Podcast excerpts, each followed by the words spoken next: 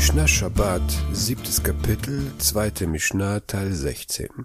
In dieser Episode beschäftigen wir uns mit der Jagd. Genauer gesagt spricht die Mishnah von der Hirschjagd.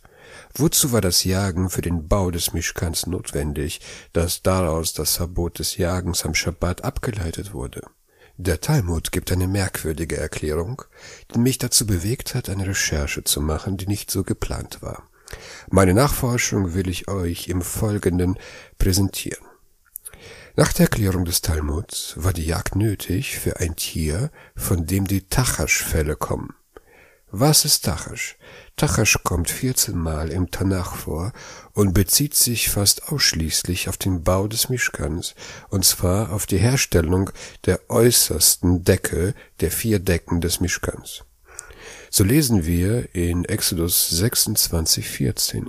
ועשית מכסה לאוהל אורות אלים מאדמים, ומכסה אורות תחשים מלמעלה.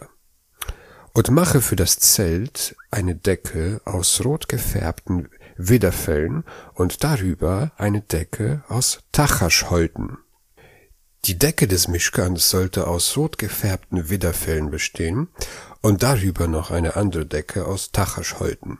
Was sind diese Tachaschholte? Wenn wir in die allerälteste Torah-Übersetzung schauen, in die Septuaginta, die um das Jahr 300 vor der Zeitrechnung von jüdischen Gelehrten aus dem Hebräischen ins Griechische übersetzt worden ist, dann lesen wir dort das Wort Hyakintinos. Das ist eine blaue Farbe, auch unter Hyazinth bekannt. Schauen wir in den aramäischen Targum Onkelos aus dem dritten Jahrhundert, finden wir dort das Wort Sasgon, was auch eine dunkle Farbe ist, vielleicht dunkelrot. Nach den ältesten jüdischen Textzeugen ist also dieses Tachasch kein Tier, sondern eine Farbe, in der das Leder gefärbt sein soll. Ziemlich unspektakulär. Wo bleibt da die Jagd? Nicht so nach dem Talmud. Nach dem Talmud ist es ein Tier, das gejagt werden muss, und deshalb folgt daraus auch das Verbot, am Schabbat Tiere zu jagen. Um welches Tier handelt es sich? Der Talmud in Shabbat 28b sagt, Zitat, Rabbi Elea sagte im Namen des Rabbi Shima ben Lakish, Rabbi Meir sagte, dass Tachash zur Zeit Mosches war ein Geschöpf für sich, von dem die Weisen nicht entschieden haben, ob es ein Wild oder ein Vieh war. Es hatte ein Horn auf der Stirn. Seiner Zeit hat es sich Moschee dargeboten, der dessen Fell bei der Stiftshütte verwendete, und darauf verschwand es. Nach der Ansicht des Talmuds ist Tachasch ein Einhorn, das zur Zeit von der Errichtung des Mischkans lebte und danach nicht mehr. Weiteres ist nicht bekannt. Bevor wir auf das Einhorn eingehen, lasst uns die Parallelstelle im Talmud Yerushalmi anschauen. Dort heißt es, Zitat, Rabbi Yehuda, Rabbi Nehemia und die Rabbiner. Rabbi Yehuda sagt, violett. Es wurde wegen seiner Farbe so genannt. Rabbi Nehemia sagt, blau. Die Rabbiner aber sagen, eine Art reines Tier, das in der Wüste wächst. Es kommt dem gleich, was Rabbi Meir sagte. Der Heilige gepriesen sei er, schuf für Moschee in der Wüste eine Art reines Tier. Nachdem das Werk der Stiftshütte vollendet war, wurde sie verborgen. Rabbi Hoshaya sagte, es war ein Einhorn. Der Talmud Yerushalmi sieht in dem Tachash ein Einhorn, das extra für den Bau des Mischkans erschaffen wurde und worauf es dann wieder verschwand. Ist das nicht eine seltsame Geschichte? Haben unsere Vorfahren in der Wüste Einhörner gejagt oder was? Wie kommt das Einhorn in den Talmud? Bevor wir uns dieser Frage widmen, lasst uns schauen, wie das Einhorn in die Bibel kommt. Wie, es gibt Einhörner in der Bibel? Ja, aber nicht in der hebräischen Fassung, sondern in der Septuaginta. Die Septuaginta übersetzt durchgehend das Tier namens Reem als Monokeros, also Einhorn. Zum Beispiel segnet Mosche den Stamm Josef in Dvarim 33, 17 mit den Worten, nach der Septuaginta, Josefs Pracht ist ein Erstgeborener eines Stieres, seine Hörner sind Hörner eines Einhorns, mit ihnen stößt er die Völker nieder. Die Septuaginta verwendet das Bild von einem, vom Einhorn als Symbol für göttliche oder von Gott verliehene Stärke und Macht. Im hebräischen Original steht Re'em. Was ist ein Re'em? Nach dem Wörterbuch des großen Kommentators Radak, Rabbi David Kimchi, in seinem Sefer HaShorashim aus dem 13. Jahrhundert, hat ein Re'em nur ein Horn. Wie kommt er darauf? Gibt es eine Verbindung zwischen dem Einhorn des Septuaginta und dem Einhorn des Talmuds? Um das zu beantworten, müssen wir uns wenden zu den ältesten Berichten über das Einhorn. Die allererste Erwähnung eines Einhorns kommt von einem Griechen namens Ctesias. Ctesias lebte um 400 vor der Zeitrechnung. Er stammte aus einer alten Ärztefamilie und war auch selber Arzt. Und nicht nur irgendein Arzt, sondern der Leibarzt des persischen Königs Artaxerxes II. Ctesias war also fern der Heimat in Persien als Arzt des Königs tätig. Zu seiner Zeit war das Persische Reich das allergrößte Weltreich seiner Zeit. Es erstreckte sich vom Irak, Iran über die Türkei, Syrien, Libanon, Israel bis nach Ägypten. Die Hauptstadt dieses Reiches war Persepolis, ihr König Artaxerxes und Ctesias sein Arzt. Er saß also im Machtzentrum der internationalen Politik. Wie sein berühmter Vorgänger Herodot besaß Ctesias eine typisch griechische Neugier auf exotische Völker und Orte. Und am östlichen Rand von Persiens Herrschaftsgebiet lag ein Land, das das faszinierendste und magischste von allen war, Indien. Obwohl Ctesias von allem Indischen fasziniert war, besuchte er nie das Land. Sein Wissen über Indien erhielt er von indischen Händlern und Besuchern des königlichen Hofes. Als er nach Griechenland zurückkehrte, schrieb er ein Buch über Indien namens Indica. Das Buch ist ein Mischmasch aus allen erdenklichen Gebieten wie Geographie, Medizin und viel Unsinn. So schreibt er über Menschen mit Hundegesicht, über Brunnen mit Gold gefüllt, über Stämme einbeiniger Menschen, und wie ihr es euch schon denken könnt, schrieb Ctesias auch über das Einhorn.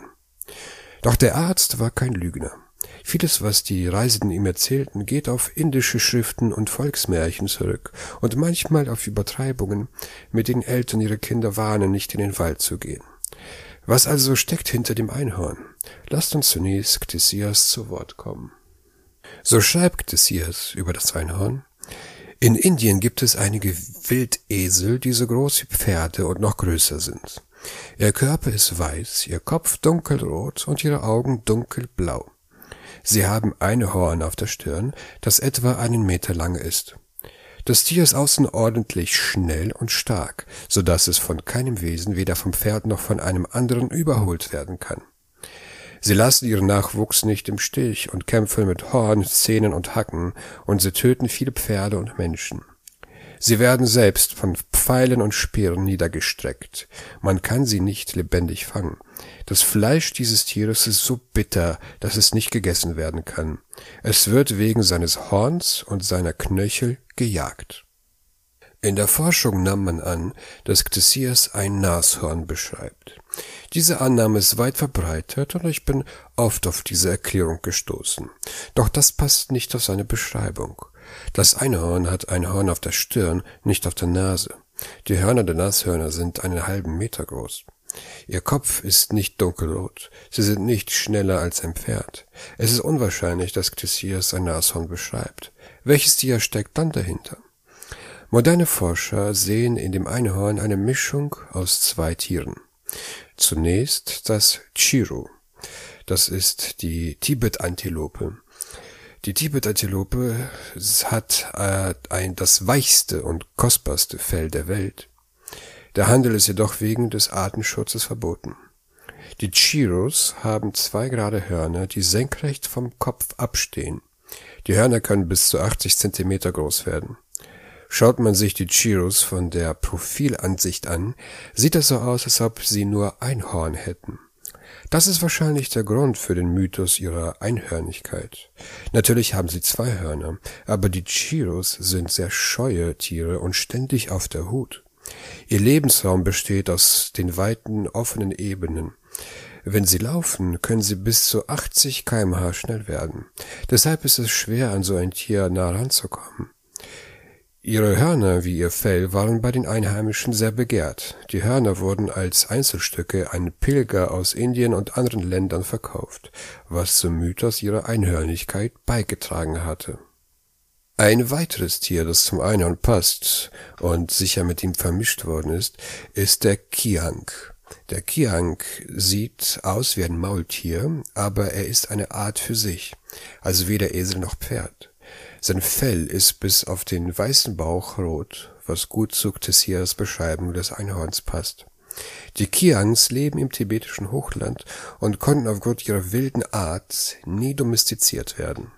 Außerdem kann der Kiang bis zu 70 kmh rennen, fast so schnell wie ein Pferd.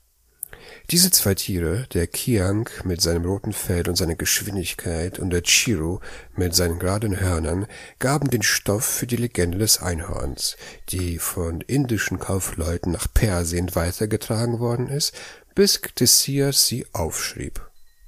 Nun wissen wir, welche Tiere hinter der Einhornlegende stecken. Aber wie gelangte Ctesias Einhorn in die griechische Übersetzung der Torah? Nun, die Tora wurde im dritten Jahrhundert vor der Zeitrechnung in Alexandrien übersetzt. Alexandria war damals die Welthauptstadt der Wissenschaften. In der berühmten Bibliothek von Alexandria waren alle bekannten Bücher aus aller Welt versammelt. Auch die Juden nahmen Anteil an dieser Kultur. Sie waren aber nicht nur Teilnehmer, sondern auch Gestalter, was aus den zahlreichen griechisch-jüdischen Schriften aus dieser Zeit hervorgeht. Als nun die jüdischen Gelehrten bei ihrer Übersetzung der Torah auf das hebräische Wort Re'em stießen, wussten sie nicht, was es bedeutet. Damals gab es keine Wörterbücher, wo man nachschlagen konnte. Sie mussten dann alles aus ihrem Wissen schöpfen. Sie wussten, dass, dass das Wort Re'em ein großes und starkes Tier sein musste. Aber nur welches? Zum Beispiel, wie schon oben erwähnt, in Dvarim 33, 17, seine Hörner sind die eines Reems, mit ihnen stößt er Völker nieder. Welches Tier ist stark und für seine Hörner bekannt? Ein Stier kann es nicht sein, weil auf Hebräisch der Stier Schor heißt und in der Torah mehrmals vorkommt. Es muss ein anderes Tier sein. Die Übersetzer beherrschten sowohl die hebräische wie auch die griechische Sprache. Ganz gewiss waren ihnen die Schriften des Ctesias bekannt, denn sowohl Aristoteles wie auch andere berühmte griechische Autoren zitierten den Ctesias und ganz sicher lagen seine Schriften in der Bibliothek von Alexandria. Weil sie nun nicht wussten, welches Tier das Re'em darstellt, übersetzten sie es mit Einhorn. Und so übersetzte sie den Vers in Dvarim 33,17, seine Hörner sind die eines Einhorns, mit ihnen stößt er die Völker nieder. Das passt ja auch ganz gut, denn Ctesias beschrieb das Einhorn als ein schnelles und starkes Tier. Die Übersetzer konnten ja nicht wissen, dass das Einhorn nur ein Mythos ist. Sie dachten, es existiere wirklich. Von hier aus verbreitete sich das Einhorn in der jüdischen Kultur. Aber bevor wir das Einhorn weiter verfolgen, was ist eigentlich dieses Re'em? Das Re'em ist ein Auerochse. Der Auerochse ist ein Wildrind, das früher in fast ganz Europa, Nordafrika und Vorderasien verbreitet war.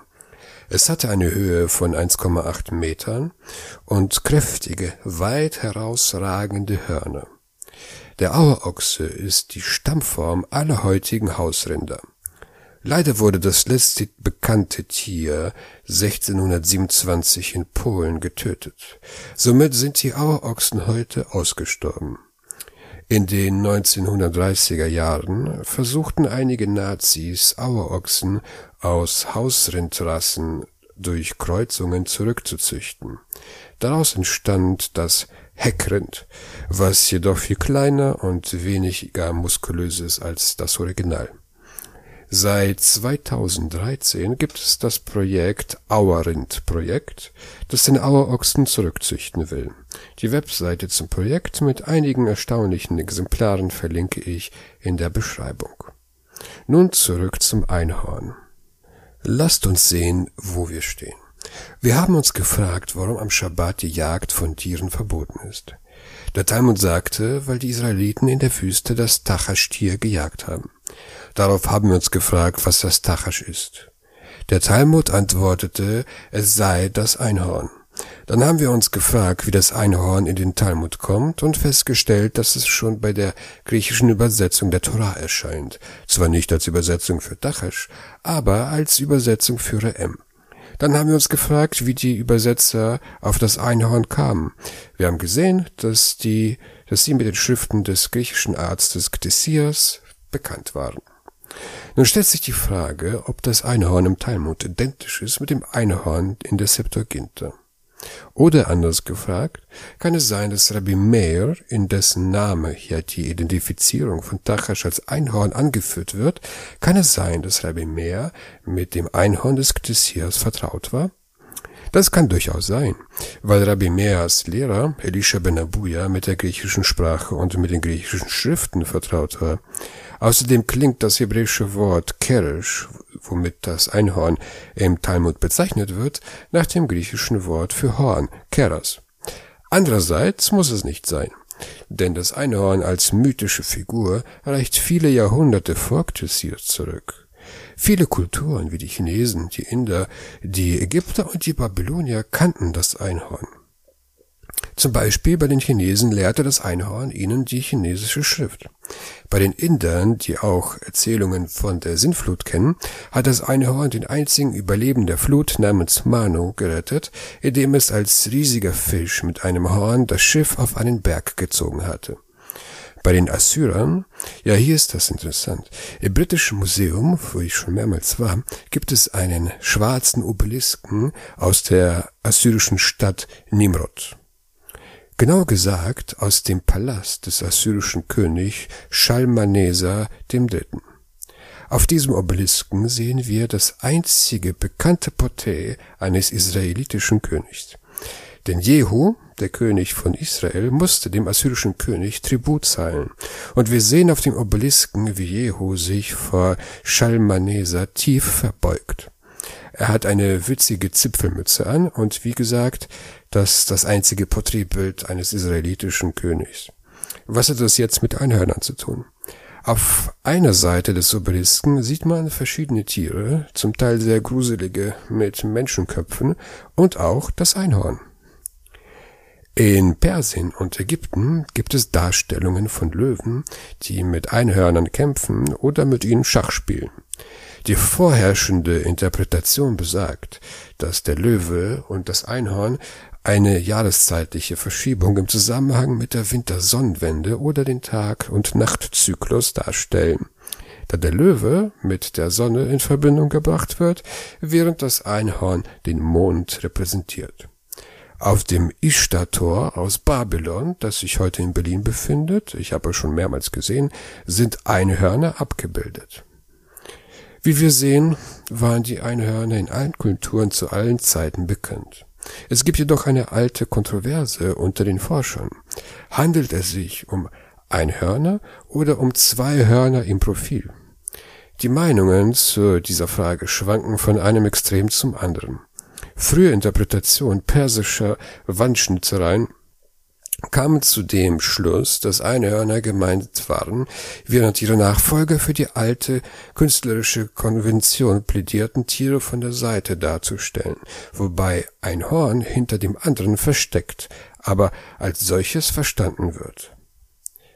Die heutigen Gelehrten wiederum behaupten, die Alten stellten gehörnte Tiere in der Regel im Profil dar, aber wenn sie beide Hörner eines Tieres zeigen wollten, waren sie dazu durchaus in der Lage. Was war jetzt meine Absicht dieses, dieser kurzen Exkursion? Ich wollte zeigen, dass das Einhorn dem Talmud nicht unbedingt von Ctesias bekannt war. Das Einhorn war bei den allen antiken Kulturen verbreitet und war somit stets im Bewusstsein der Menschen. Natürlich besteht auch die Möglichkeit, dass Rabbi Meir das Einhorn des Ctesias durch seinen Lehrer kennengelernt hatte. Aber um es als eine legitime Interpretation des Tachash-Tiros anzunehmen, musste das Einhorn auch anderen Rabbinern bekannt gewesen sein. Nun, was ist jetzt eigentlich mit dem Tachastier? Nach dem Talmud ist das ein Einhorn. Aber was sagen eigentlich die modernen Hebraisten und Lexikographen dazu? Das Wort Tachash hat die hebräischen Lexikographen lange Zeit vor ein Rätsel gestellt. Zu Beginn des 20. Jahrhunderts wollten einige das hebräische Tachash aus dem arabischen Wort für Tuchash ableiten, was Delfin oder Seku bedeutet. Einige englische und deutsche Übersetzungen übernahmen diese Bedeutung kritiklos. Zum Beispiel Buber und Rosenzweig, die Tachash als Seekuhhaut übersetzen. Einige christliche Bibeln wie die Elberfelder übersetzen mit heute von Delfinen. Abgesehen davon, dass nach einigen Forschern des 21. Jahrhunderts diese Ableitung aus dem Arabischen unplausibel ist, müssen wir doch darüber staunen, woher die Israeliten Delfinhäute in der Wüste hatten, oder überhaupt in welcher Kultur wurden Delfinhäute benutzt. Es gibt weder schriftliche noch archäologische Beweise, dass die Israeliten jemals Zugang zu Delfinen oder Seekühen hatten, geschweige, dass sie für den Bau von Zelten verwendet wurden. Und das nicht nur bei den Israeliten, sondern bei allen antiken Völkern. Ich frage mich, was exotischer ist, die Verwendung von Delfinhäuten oder die des Einhorns. Neue Lexikographen wollen das hebräische Tachash aus dem ägyptischen Trash ableiten, das ein Verb ist und so viel bedeutet wie dehnen und recken. Doch auch das wird kritisiert, weil das ägyptische Wort ein Verb ist und eine Nominalform ist nicht belegt. Eine andere und bessere Interpretation kommt aus den Texten von Mari. Was ist Mari? Mari ist eine altorientalische Stadt am Fluss Euphrat im Osten Syriens. Die Stadt war eine wichtige Station auf der Handelsstraße von Babylon zum Mittelmeer. Bei Ausgrabungen in 60ern hatte man einen sensationellen Fund gemacht. Entdeckt wurde eine Palastanlage mit dem Archiv des Königs von Mari aus der Zeit von 1900 bis 1700 vor der Zeitrechnung und damit älter als die Bibel. In dem Archiv befanden sich 25.000 Tontafeln, von denen 5.000 politische und administrative Korrespondenzen sind, die wichtige Einblicke in die geschichtliche Entwicklung des ganzen Vorderen Orients im 18. Jahrhundert vor der Zeitrechnung gewähren. Die Tontafeln sind in Keilschrift geschrieben, in einer semitischen Sprache, die Akkadisch heißt. Was können wir aus dem Archiv von Mari über das Wort Tachash lernen? Der König von Mari, Simri Lim, erwähnt ein königliches Zelt, das Hurpatum genannt wird. Zum Bau dieses Zeltes wird ein gewebter Stoff benutzt, namens Tuchschum. Dieses Tuchschum ist das allerwertvollste und teuerste Textil in Mari. Aufgrund seines hohen Preises erscheint es in der Regel in kleinen Mengen, ein Schekel Silber für 500 Gramm. Die Ausnahme von dieser Regel ist jedoch die große Menge an Tuchschum, die für den Bau eines großen königlichen Zeltes verwendet wurde. Da die Texte nur einzelne Verteilungen von Material für ein wesentlich größeres Zelt liefern, ist sein ganzes Ausmaß ungewiss. Wir wissen aber, dass es gigantisch gewesen sein muss. 43 Männer wurden für den Transport dieses Zeltes benötigt. Vielleicht wurde es zur Beherbung angesehener Gäste benutzt. Wir haben hier nicht nur eine sprachliche Parallele, sondern auch eine materielle. Der Mischkan ist ein Zelt und das Hurpatum ist ein Zelt. Beide bestehen aus teuren Materialien das eine aus Tachash und das andere aus Tuchschum. Was ist nun dieses Tuchschum? Dazu gibt es unterschiedliche Meinungen. Einige denken, dass es eine gelbe Farbe war. Andere glauben, dass es blau war. Andere wiederum denken, dass es ein Stein und ein in der Farbe des Steins gefärbtes Textil, ob Leder oder Wolle. Dieser Stein könnte das Mineral Chlorid gewesen sein, das grünlich ist. Da ich bei dem Thema Farbenerstellung und deren chemischen Zusammensetzung nur wenig Durchblick habe, habe ich den Professor Nathan Mastniak von der katholischen, vom katholischen Seminar Notre Dame in New Orleans gefragt, der sich mit dem Thema beschäftigt hat. Er sagte mir, Meiner Meinung nach kann sich Duchschum sowohl auf einen Stein als auch auf einen Textil beziehen. Die Verbindung zwischen dem Stein und dem Textil ist die Farbe. Beide haben eine Art grünlich-blaue Farbe. Das zum Färben des Textils verwendete Pigment wird jedoch aus Kupfer und nicht aus Chlorid hergestellt, was bedeutet, dass es sich um eine Art Grünspan-Pigment handelt. Grünspan aus Kupfer wird auch heute noch zum Färben von Textilien verwendet und bei einer Google-Bildersuche können Sie viele Beispiele sehen wenn Tachasch ein dunkles Grün oder Blau ist, dann kommt es an das Dunkelblau der Septuaginten ganz nah ran. Und damit sind wir wieder am Anfang. Nachdem wir eine halbe Weltreise gemacht haben über verschiedene Sprachen und Kulturen, über Einhörner und Delfine.